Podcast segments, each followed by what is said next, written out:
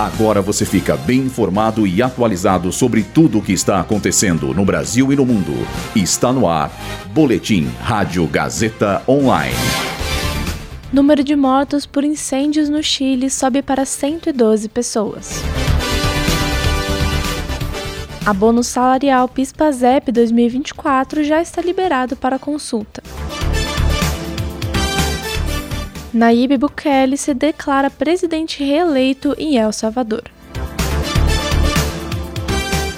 Eu sou Dília Lozano e essa é a primeira edição do Boletim Rádio Gazeta Online. Um incêndio de grandes proporções no Chile já deixou até o momento 112 mortos e danificou mais de 14 mil casas. Equipes de resgate de todo o país seguem trabalhando para combater as queimadas. Os incêndios começaram na última sexta-feira e as regiões de Vinha del Mar e Valparaíso são as mais atingidas. Os fortes ventos e o calor intenso têm dificultado no combate às chamas e fizeram com que as queimadas se proliferassem ainda mais.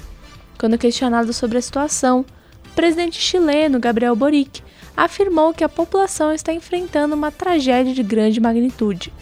Em uma tentativa de reduzir os danos da tragédia, o governo implementou um toque de recolher a partir das 9 da noite nas regiões de maior vulnerabilidade.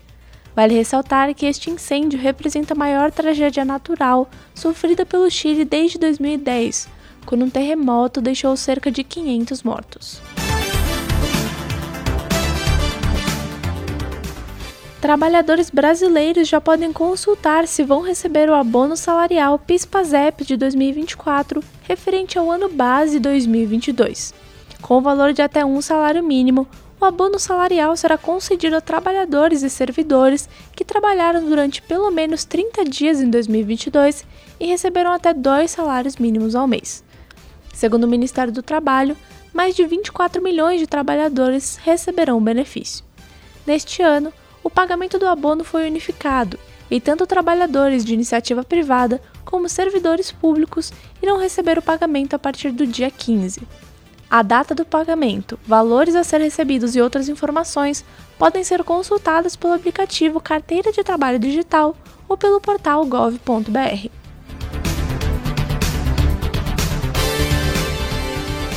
Nessa manhã, o presidente de El Salvador, Nayib Bukele, se declarou vencedor das eleições presidenciais que o país realizou ontem.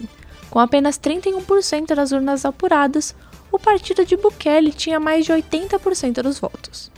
Em uma publicação nas redes sociais, o político afirmou que as urnas lhe garantiram 58 das 60 cadeiras na Assembleia Nacional de El Salvador.